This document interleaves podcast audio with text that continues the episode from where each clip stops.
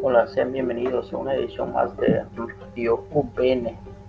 En esta ocasión hablaremos del aporte innovador de los sofistas en la educación, el oficio del profesor. Uno de los aportes en la pedagogía de los sofistas es la importancia de la retórica.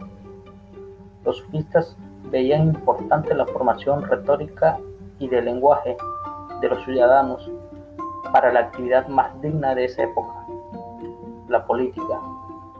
La formación política para los sofistas era lo más importante en la educación de, sus ciudadanos, para lo cual hacían uso de dos términos que los griegos consideraban importantes, el arete y la paideia.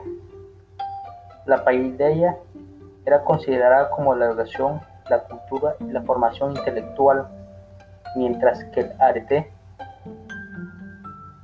es considerada fundamental para entender la vida cívica y significativa. Excelencia, superioridad, también como virtud de sentido competitivo. Es entonces que los sofistas consideraban buscar en sus ciudadanos la excelencia sobre todo.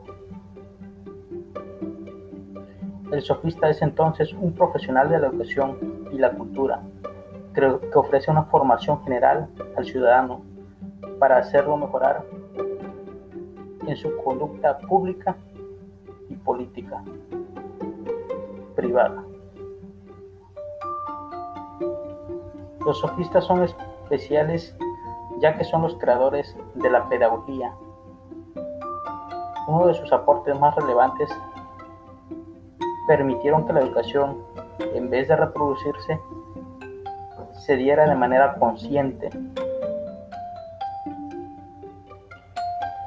La educación es entonces una paideia, considerado por los antiguos griegos el proceso de crianza de los niños entendida como la transmisión de valores y saberes técnicos inherentes a la sociedad. La, paideia se centraba en los, en los elementos de la formación que harían del individuo una persona apta para ejercer sus deberes, deberes cívicos.